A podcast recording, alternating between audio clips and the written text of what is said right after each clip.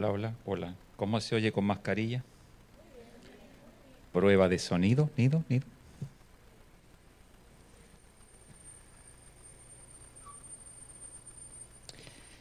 Qué bueno es Dios.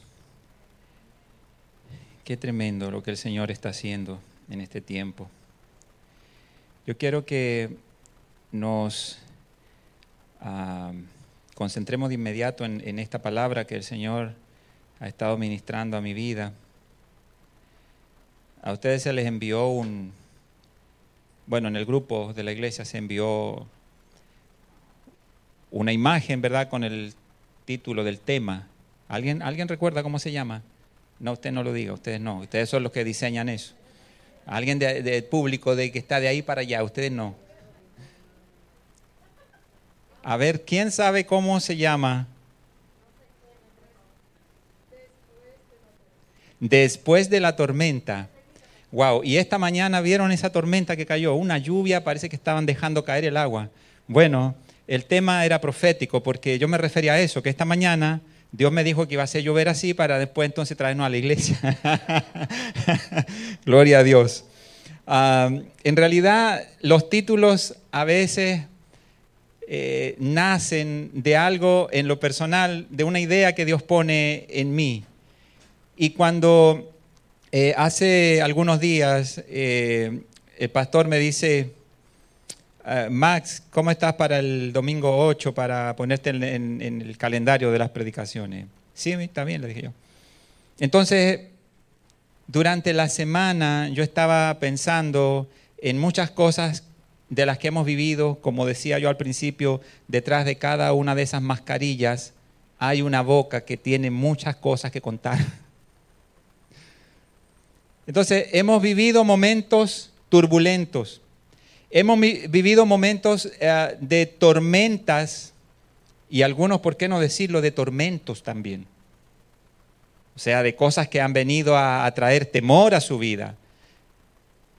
Entonces, ese tema, después de la tormenta, yo tuve esa frase en mi mente, porque nos íbamos a congregar, nos íbamos a reunir acá de manera presencial, después de todo este tiempo, aunque todavía hay mucho que, pudiera eh, tener que ver con eh, lo que va a pasar mañana o con temores o con dudas, incógnitas de cosas que, que no sabemos todavía cómo se van a ir dando, pero realmente la primera etapa o la etapa más fuerte, la etapa que nos agarró a todos de sorpresa, ha ido pasando.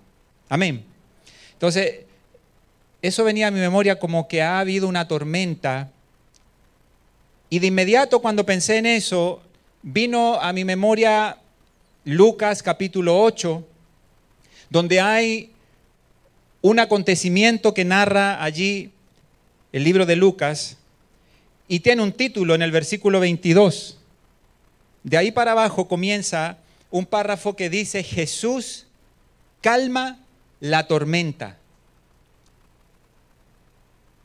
Entonces vino a mi memoria ese párrafo y es de eso lo que el Señor ministró a mi vida y le voy a decir algo. A veces viene una idea, pero de pronto organizar esa idea para transmitirla es otro tema. Ahí está mi esposa de testigo que a veces me agarra el sábado a las 10 de la noche. Yo le digo, no tengo un bosquejo para lo de mañana, pero Dios me habló que el tema se llame después de la tormenta y el Señor me habló de Lucas capítulo 8, que Jesús calmó una tormenta muy furiosa, muy brava que vivieron los discípulos en una barca. Y yo le digo a mi esposa, yo no tengo que hacer más que ponerme la mano de Dios y que Dios hable a través de mí. En Lucas capítulo 8 hay allí en el versículo 22, vamos a ir leyendo algunas cosas, porque de cada parte a veces Dios ministra a cada uno de acuerdo a su necesidad. Dice el versículo 22, un día subió Jesús con sus discípulos a una barca. Crucemos al otro lado del lago, les dijo, así que partieron. Y mientras navegaban, él se durmió. Entonces se desató una tormenta. ¿Escuchan allá afuera? Mire, yo sé que esto está conectado con el Señor. Comenzamos a leer de la tormenta y como dice aquí eh, Liselot, los efectos especiales. Mira allá afuera cómo suena el agua. Los que están viéndonos en vivo no la alcanzan a escuchar. Pero créanos a los casi 30 que estamos aquí adentro que todos estamos escuchando esa tormenta allá afuera. Entonces, mire, un día Jesús dice que subió a una barca con sus discípulos y le dijo, vamos a cruzar al otro lado del lago. Así que ellos partieron y mientras navegaban, él se durmió. Entonces se desató una tormenta sobre el lago, de modo que la barca comenzó a hundirse y corrían gran peligro. Los discípulos fueron a despertar a Jesús y le dicen, maestro, maestro, nos vamos a ahogar, gritaron. Usted puede imaginarse esa escena, en medio ellos de aquel lago y con una tormenta terrible que ya el agua se estaba metiendo en su embarcación. Pero recordaron que el maestro iba con ellos en ese barco. Así que fueron, ¿dónde fueron? Donde el maestro. Mire que ellos no comenzaron a, sacar el agua, eh, no comenzaron a, a, buscar ahí, no sé si tendrían botes salvavidas en ese tiempo, una lancha ahí con un motor, o el helicóptero de la plataforma de su barco ahí para salir y escapar por su vida. Yo no sé por qué ellos no hicieron otra cosa. ¿No le llama a usted la atención? Se recordaron que con ellos en la barca iba el maestro. Y fueron donde él. Recurrieron a él para su ayuda. Seguimos aquí leyendo. Él se levantó y reprendió al viento y a las olas. La tormenta se apaciguó y todo quedó tranquilo. Todo quedó tranquilo. Voy en el versículo 25 de Lucas 8. ¿Dónde está la fe de ustedes? Les dijo a sus discípulos. Oiga bien la pregunta. ¿Dónde está la fe de ustedes? Con temor y asombro, ellos se decían unos a otros, ¿quién es este que manda aún a los vientos y al agua y le obedecen? Si usted se fija, los discípulos estaban en una temporada de conocer, de conocer al Maestro y de conocer su poder, porque ellos se sorprendieron. Fue grande su sorpresa, que se preguntaban, ¿quién es este que le habla a la naturaleza, al agua, al viento? Y que ellos se sujetan al Maestro. Wow, fue un asombro ver que él tenía tal poder que no había cosa o cosas que para nosotros en nuestra humanidad son imposibles, pero a la voz del maestro se sometían. Imagínense que yo salga allá afuera a la puerta ahora mismo que está cayendo mucha agua, hay una lluvia fuerte allá afuera. Y que yo le diga a la lluvia, detente. Humanamente y científicamente, seguro que eso es un no va a funcionar. ¿Están de acuerdo conmigo? Pero el maestro tenía tal autoridad que él le hablaba al agua, al viento, y obedecían, se sometían a él, a su poder, a su autoridad. Entonces, nosotros no estamos lejos de eso porque la Biblia también nos ha dotado de, este poder. Y recibiréis poder. Hechos 1.8. Y recibiréis poder. Pero no el poder que buscan los políticos y que busca la gente eh, en la fama de, hoy en día por, por redes sociales y por televisión. No ese tipo de poder. Un poder que nosotros podamos usarlo para beneficio, inclusive de nuestro entorno, de, nuestros, ah, de nuestro prójimo. Y ese poder es ilimitado. Jesús mismo dijo que nosotros aún cosas mayores haríamos.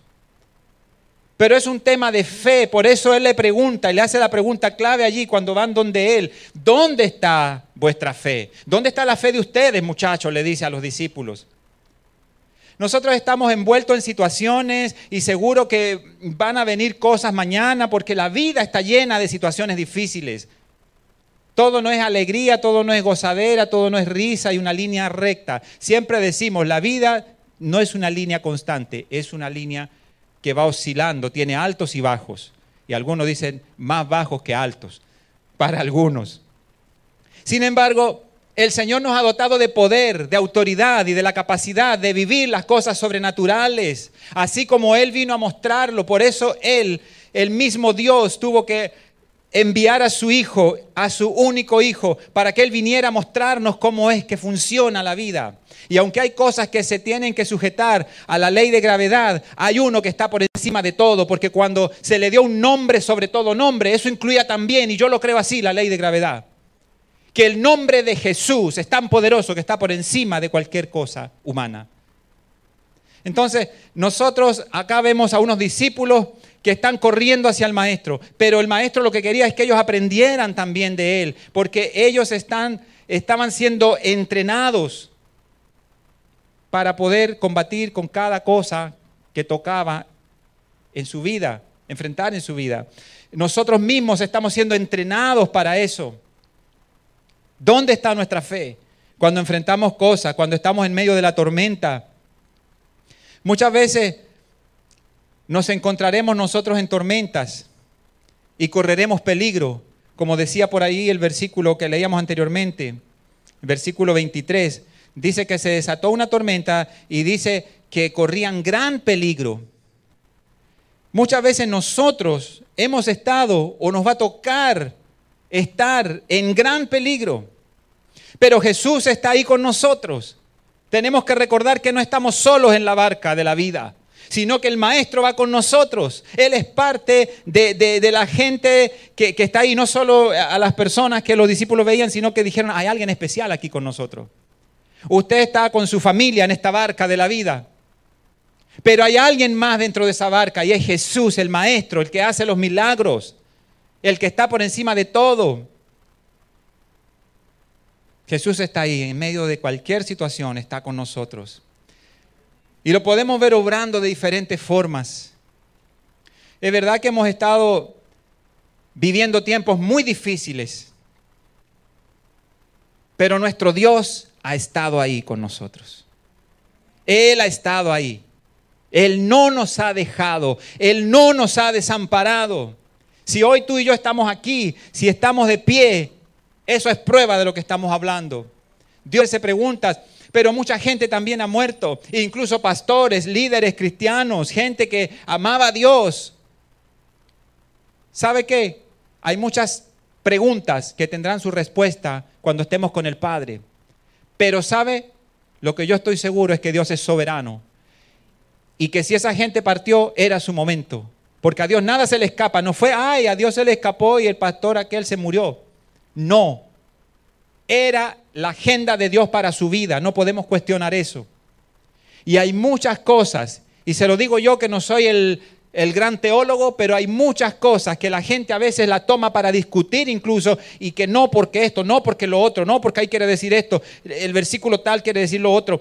mire, yo en muchas ocasiones lo digo, hay muchas preguntas que yo tengo, pero se las voy a hacer al Padre cuando estemos en su presencia.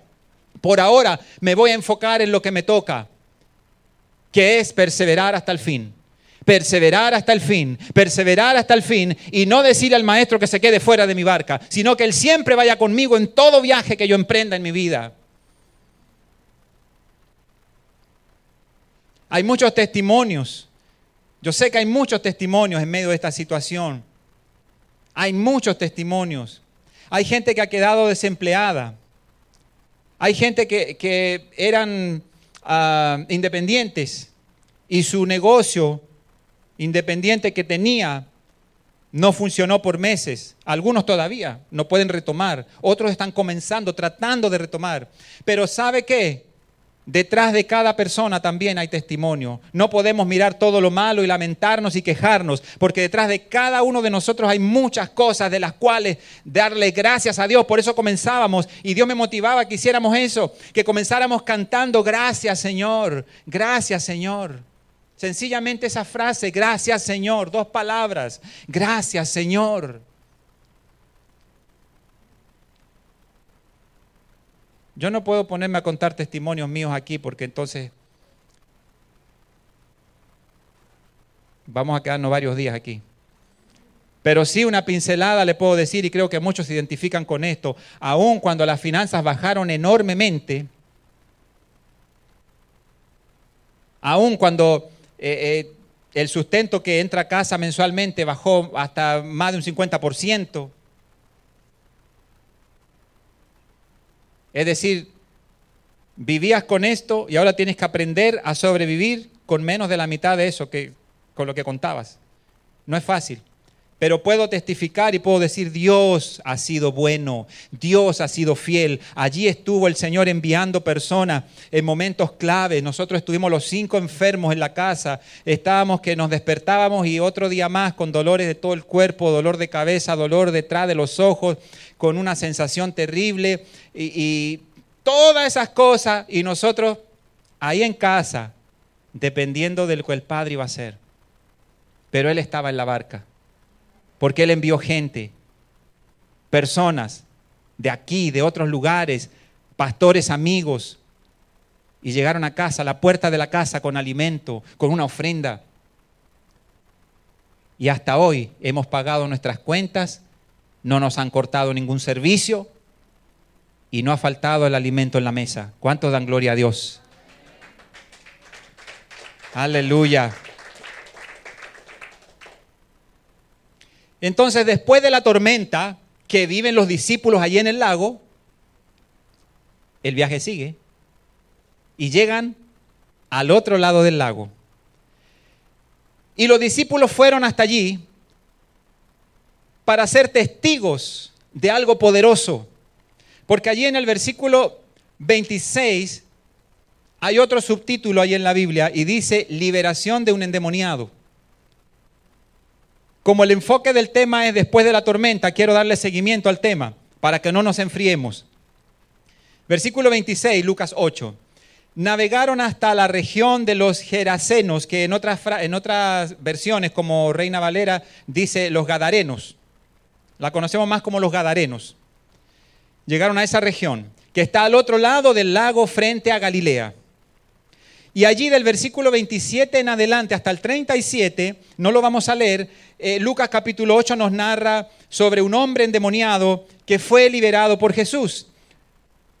Pero hay cosas que llaman mucho mi atención allí de ese hombre. Aquí nosotros vemos que es endemoniado y todo lo que operaba en el ambiente espiritual reconoció a Jesús. Porque hay, una parte allí en ese párrafo, entre el versículo 27 al 37, que se cuentan todos los detalles. Llegó allá Jesús a la orilla, se le acercó este hombre endemoniado y entonces allí ah, él le, comenzó a decir a Jesús, eh, lo mencionó como Jesús, el Hijo del Altísimo, lo reconoció. Y hay algo allí que a nosotros ah, nos tiene que llamar fuertemente la atención. Cuando Jesús está presente, aún los demonios lo reconocen.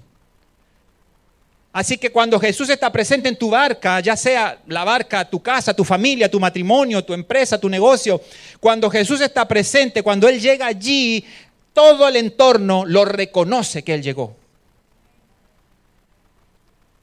Si nosotros hemos cruzado esta parte de la tormenta y hemos llegado al otro lado, poniéndonos en un paralelo con lo que pasó con los discípulos, nosotros llegamos al otro lado para seguir viendo las maravillas y el poder de Jesús obrando. Aleluya. Mire, hay una parte que, dice en el versículo 27, al desembarcar Jesús, un endemoniado que venía del pueblo le salió al encuentro Hacía mucho tiempo que este hombre no se vestía.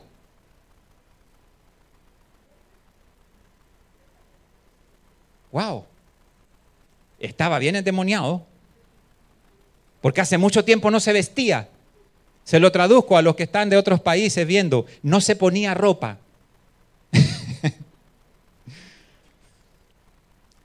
Un endemoniado que venía del pueblo y dice que salió a su encuentro y que mucho tiempo que ese hombre no se vestía, tampoco vivía en una casa. ¿Y dónde vivía entonces? Ahí está la respuesta en ese versículo 27. Dice, sino que vivía en los sepulcros. Mire dónde andaba. ¿Quién quiere, ¿Quién mudarse para allá? ¿Quién quiere dejar la casa e irse a vivir a un sepulcro? Ah, mire, aquí no hay nadie. Los que están viéndonos allí en la transmisión en vivo, aquí nadie levantó la mano por si acaso. Espero que allá tampoco nadie la haya levantado. Porque eso nada más lo hacía un endemoniado que menciona aquí la palabra. Y cuando yo leía esto, yo meditaba, yo decía, wow, a veces vienen cosas de, nuestra etapa, cuando trabajaba en una empresa, cuando estudiaba, y vienen historias a nuestra mente. Y yo dije, cuando leí este párrafo, yo dije, ahora es que yo entiendo a mi amigo aquel, que cuando íbamos caminando y veía a una muchacha, una mujer ahí, que no llevaba mucha ropa puesta, él tenía una frase y decía, mira esa endemoniada. Es bíblico, ese muchacho no era cristiano, pero mira, ya conocía... Oye, sí, él tenía ese dicho. Íbamos caminando y de pronto de frente venía una muchacha. Claro, eh, él, y, sin una persona sin temor de Dios igual, decía eso, pero la vista, mire, ni pestañaba. Pero cuando después que pasaba, me decía, oye, ¿viste esa endemoniada? Ya, porque acá dice que había un demoniado que, no, mire, que hacía mucho tiempo que ese hombre no se ponía ni ropa. Ah, pero ahora fue, yo en esta semana fue, leyendo esto y acordándome de mi amigo y dije, este tipo conocía la Biblia. Por algo calificaba así esa mujer que veía casi sin ropa en la calle. En realidad, cuando los demonios, cuando los espíritus toman posesión de personas, llegan a esos extremos que no les importa ni siquiera no vestirse, no arreglarse, no bañarse, no importa dónde yo habite. Ah, mire, buscaba habitar con los muertos, en los sepulcros. Wow. Entonces, cuando Jesús vio, cuando el hombre vio a Jesús, dice el versículo 28, dio un grito y se arrojó a sus pies. Entonces exclamó con fuerza, ¿por qué te entrometes Jesús, hijo del Altísimo? El demonio que estaba dentro de ese hombre le habló a Jesús, lo reconoció y lo calificó como hijo del Altísimo. Te ruego que no me atormentes, le decía. Entonces aquí nosotros podemos ver que todo lo que opera en el ambiente espiritual demoníaco sabe y reconoce el poder y la autoridad de Jesús. Así que nosotros lo que tenemos que hacer, lo que está de nuestra parte es estar con Jesús, que Jesús vaya con nosotros, donde quiera que vayamos, que Él sea el centro de nuestra vida, el centro de nuestra casa, el centro de nuestro trabajo, de nuestro negocio, el centro de nuestra familia, el centro de nuestro matrimonio, el centro en nuestras relaciones, ya sea familiares o con amistades, todo, todo, que en todo, en toda la barca, eh, eh, la barca de nuestra vida, que implica todas esas cosas que mencioné y muchas más, que en todo eso, en esa barca, esté Jesús y vaya con nosotros donde quiera que nosotros nos movamos. Porque aun cuando estemos en medio de peligro o estemos enfrentando gente que tenga ciertos eh, espíritus, mire, los espíritus que estén en esa gente que quiera hacernos daño incluso, se van a sujetar porque van a reconocer que la presencia del Maestro está con nosotros. Aleluya.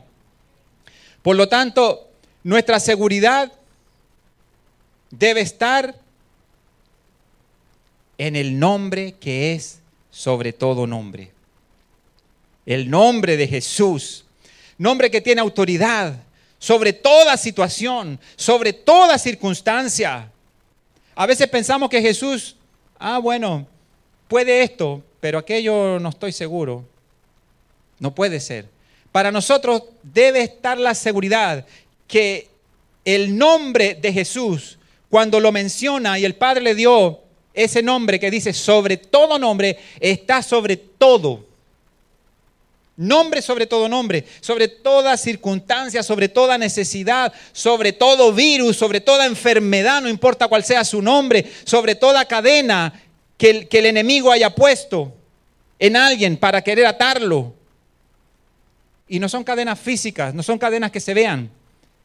Me estoy refiriendo a mucha gente que camina por la vida, creen que son libres porque no están en una celda, en una cárcel pero no tienen libertad, porque el enemigo en el ambiente espiritual le ha puesto cadenas para que viva atado o atada a muchas cosas. El enemigo usa mucho el pasado y recuerda el pasado y te ata para que no vivas el presente en libertad.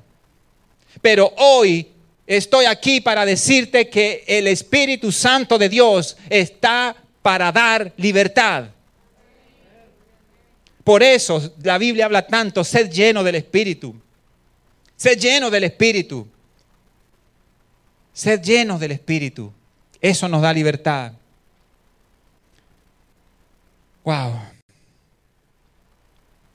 Mire, vamos al versículo 38. Lucas 8, 38. Ahora bien, el hombre de quien habían salido los demonios le rogaba que le permitiera acompañarlo. Cuando ya Jesús se fue, al otro lado del lago ellos regresaron en su embarcación, los discípulos y Jesús. Pero viene este hombre que había sido liberado y le dice, le rogaba que le, permitiera ir con él. Y mire el encargo que hace Jesús. Esto ministró mucho mi vida. Jesús lo despidió y le dijo,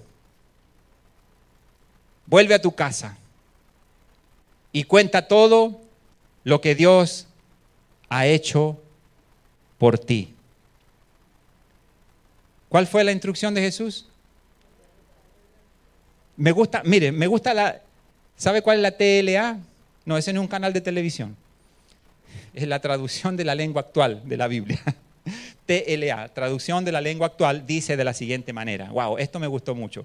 Dice, pero Jesús le dijo, vuelve a tu casa y cuéntales a tu familia y a tus amigos todo lo que Dios ha hecho por ti y lo bueno que ha sido contigo. Wow, esa versión me gustó muchísimo.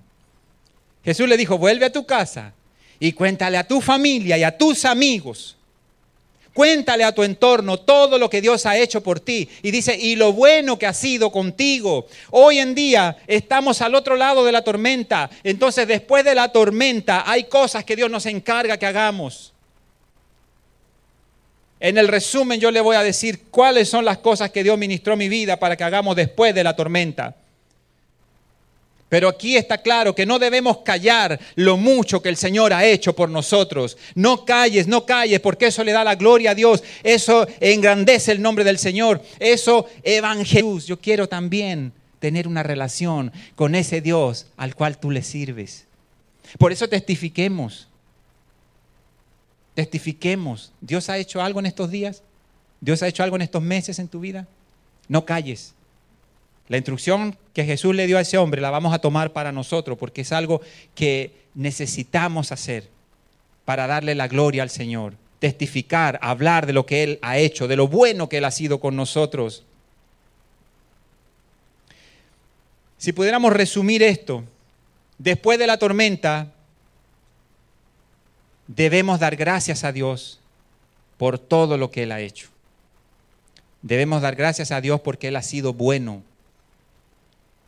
y debemos testificar de sus maravillas para que otros también conozcan del poder de Jesús, para que otros sepan de que hay un Jesús que todo lo puede, que no hay nombre que esté por encima del nombre que a Él se le dio, porque el Padre lo catalogó así, nombre sobre todo nombre, nombre sobre todo nombre, así que no hay nada que mencionar que esté por encima del nombre de nuestro Señor.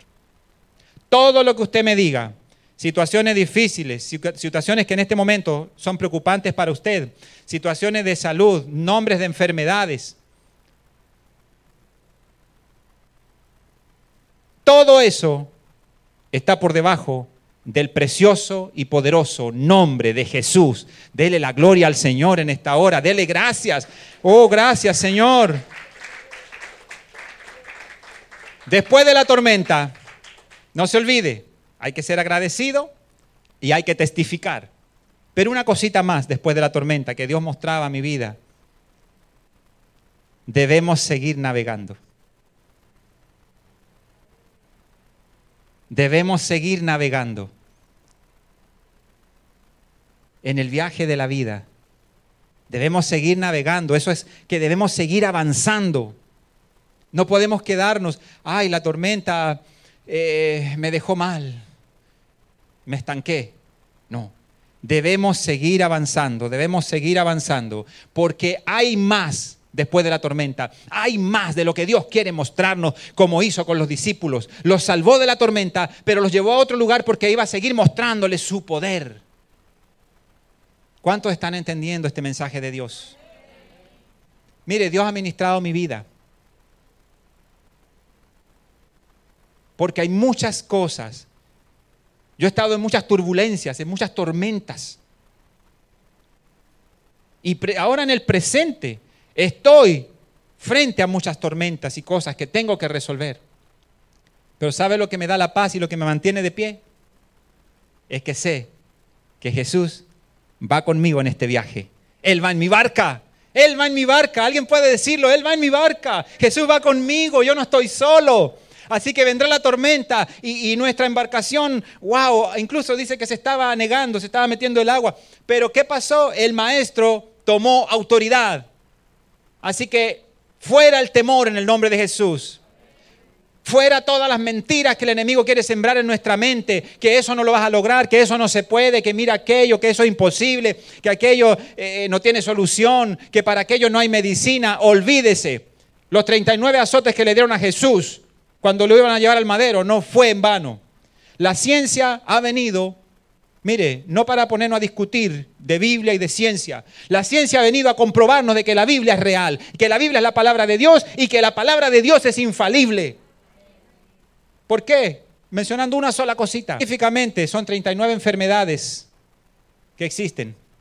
Esa es la base. Algunas se derivan, bueno, usted me entiende. Pero eso, ahí está, y la misma ciencia lo comprueba. Porque la Biblia nos habla de 39 azotes. ¿Y por qué no fueron 40? ¿Y por qué no le dieron 100? Suena más bonito el número. ¿Por qué no le dieron 20? ¿Por qué no le dieron 50? 39 azotes. Esa es la cantidad de las enfermedades base.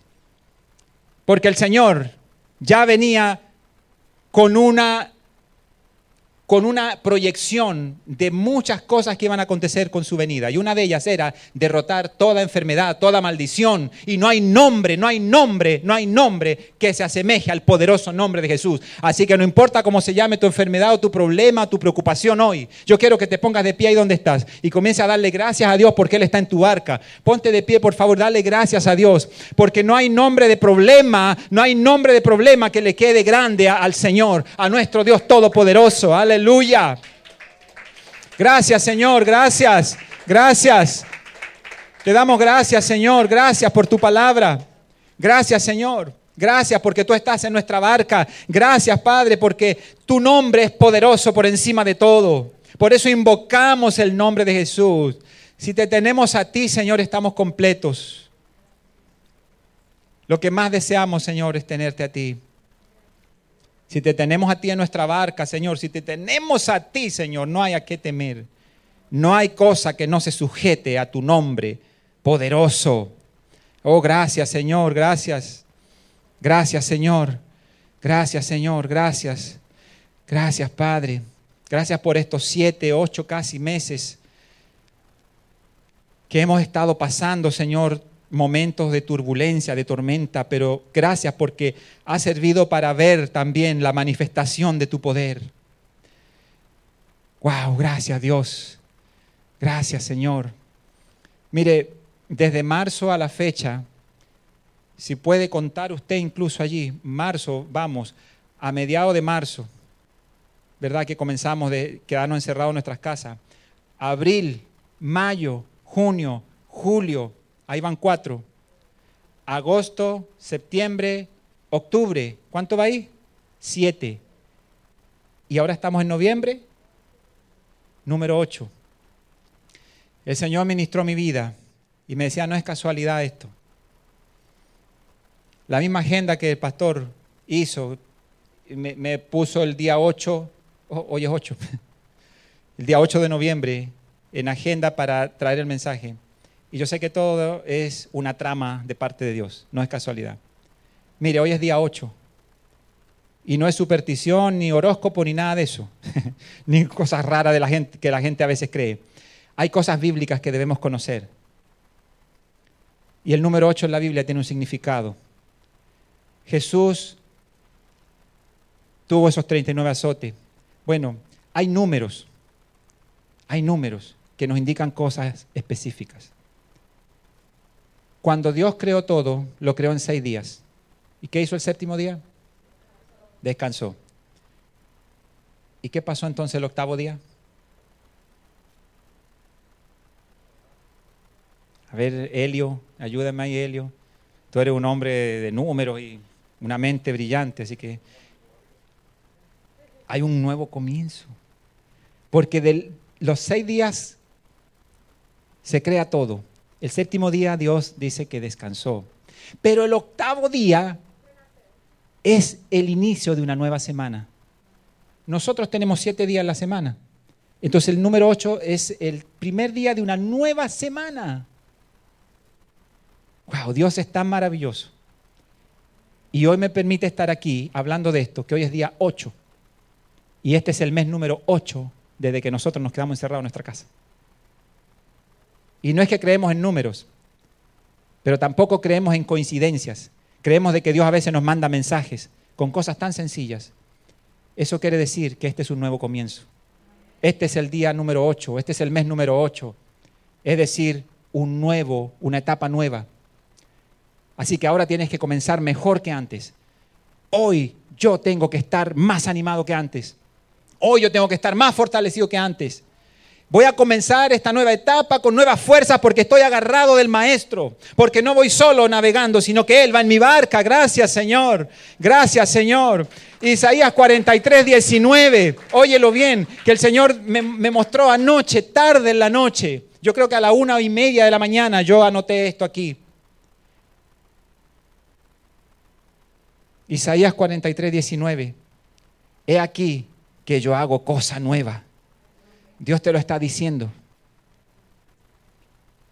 Cuando yo leí esto, el Señor me trajo un nombre de una persona y esa persona está aquí. He aquí, yo hago cosa nueva. Pronto saldrá a luz. Y el Señor me trajo el nombre de María Fernanda. Y el Señor te dice, he aquí que yo hago cosa nueva contigo.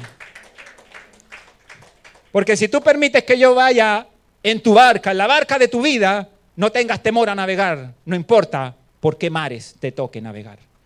No importa la tormenta que te toque en el trayecto, pero yo estoy contigo en la barca. Y si tú me mantienes en la barca, yo hago cosa nueva contigo.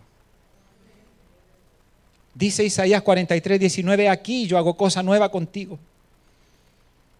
Pronto saldrá a luz. No la conoceréis, otra vez abriré camino en el desierto y ríos en la soledad. Y la nueva versión internacional lo dice muy sencillito, el mismo versículo, Isaías 43, 19. Voy a hacer algo nuevo. Ya está sucediendo. ¿No se dan cuenta? Termina con una pregunta el versículo. Voy a hacer algo nuevo. Ya está sucediendo. Y termina con esa pregunta. ¿No se dan cuenta? Si no te estás dando cuenta, hermano, mira, comienza a motivar tu espíritu y eso se motiva buscando de Dios en la oración, en la lectura de la palabra, pon la radio, pon la televisión, que te hable un mensaje de la palabra de Dios, pero llénate del Señor, porque así es que tú te vas a comenzar a dar cuenta, porque esto no es para mí, no es para los que solamente se paran aquí a predicar, no es para los que salen solo por la televisión, no, Todas estas promesas, todas estas cosas son para todo el que la crea y el que la reciba. Así que recíbelo en el nombre de Jesús. Es una promesa para cada uno de nosotros en el nombre de Jesús. Él te dice hoy, yo comienzo a hacer cosas nuevas. Yo comienzo a hacer cosas nuevas. No te estás dando cuenta, dice el Señor, no te estás dando cuenta. Comienza a darte cuenta.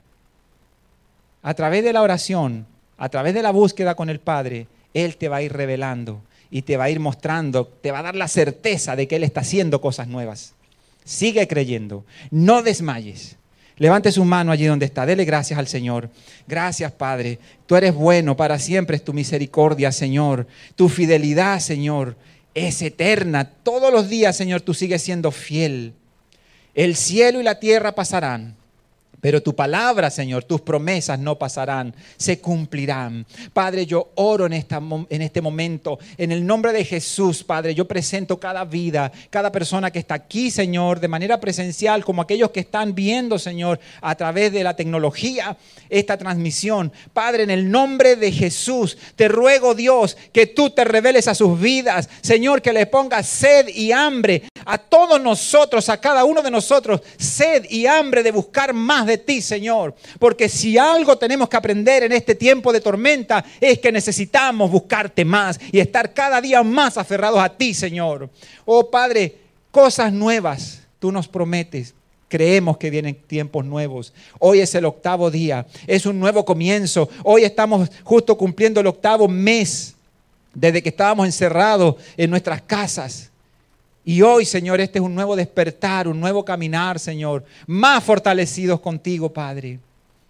Sigue, Padre, sigue mostrándonos tus planes, tu propósito. Padre, yo oro en el nombre de Jesús por cada persona que tenga alguna enfermedad, en el nombre de Jesús, alguna dolencia, ahora mismo, Padre, creyendo a tu palabra, en el nombre poderoso de Jesús. Hay un nombre sobre todo nombre de esas enfermedades. Hay un nombre poderoso sobre todo ese nombre. Padre, en el nombre de Jesús, yo oro por la vida de Ariel, Señor. Padre, en el nombre de Jesús, tú conoces cada detalle de su salud, como cada uno de los que estamos aquí. Yo sé que tú estás obrando, Señor. Yo sé que tendremos testimonios poderosos. Oh, en el nombre poderoso de Jesús, esperamos en ti, esperamos en ti, esperamos tus milagros, Señor. Esperamos tus milagros, esperamos, Señor, lo sobrenatural en nuestras vidas. Oro por cada negocio, por cada trabajo, Señor, de, de los que estamos aquí, de los que están viendo la transmisión y de cada uno de tus hijos, donde quiera que se encuentren, Señor, para que tú proveas, Señor, el que se quedó desempleado, Padre, dale una nueva puerta, abre puertas delante de él, delante de ella, Señor.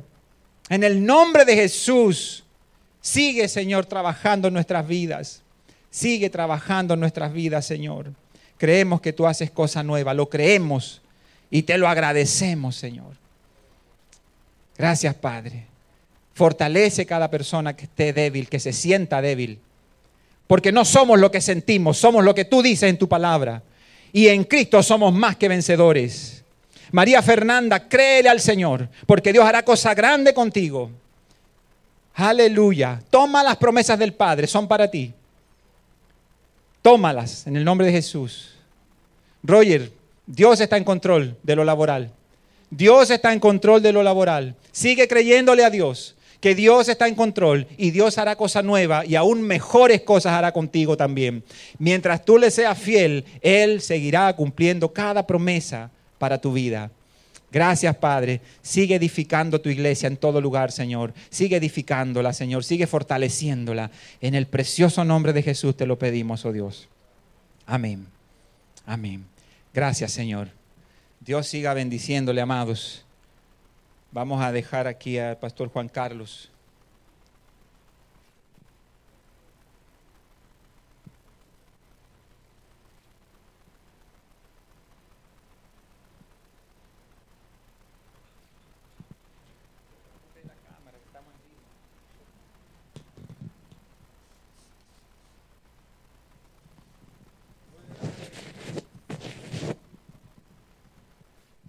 Yo no sé ustedes, pero yo, yo me siento aliviado, me siento, como les, dije, ¿verdad?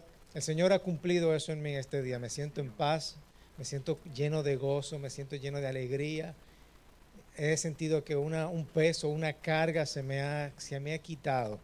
De verdad que han sido meses muy difíciles, pero el Señor, el Señor se ha manifestado en esta mañana. Así que despedidos en paz, atentos a las los mensajes por el WhatsApp, ¿verdad? A los grupos, a los correos electrónicos. Gracias, señores, por estar aquí presentes. De verdad que me llena de gozo poder ver cada una de sus caras. Saluden a nuestras invitadas. Gracias por estar con nosotros. Gracias, Señor.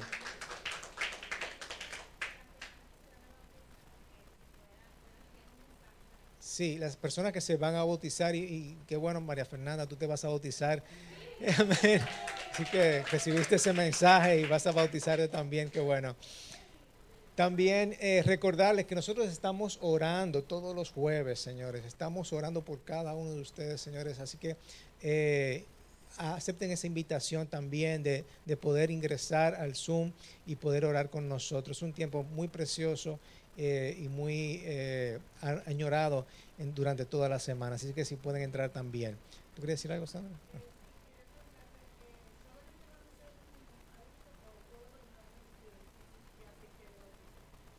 ¿Cuánto, ¿Qué edad tiene él? Tres, sí, sí, sí, sí, sí, Lo importante es que él entienda en su corazón lo que está haciendo, claro. Sí, sí, sí. Hermanos, estamos despedidos. Que el Señor les bendiga muchísimo en esta mañana. Que tengan un día, eh, siempre decimos en nuestra iglesia, recibe un fuerte abrazo, pero recibe un codazo, ¿verdad? Así que los quiero muchísimo. Gracias, señores. Que el Señor les bendiga a todos.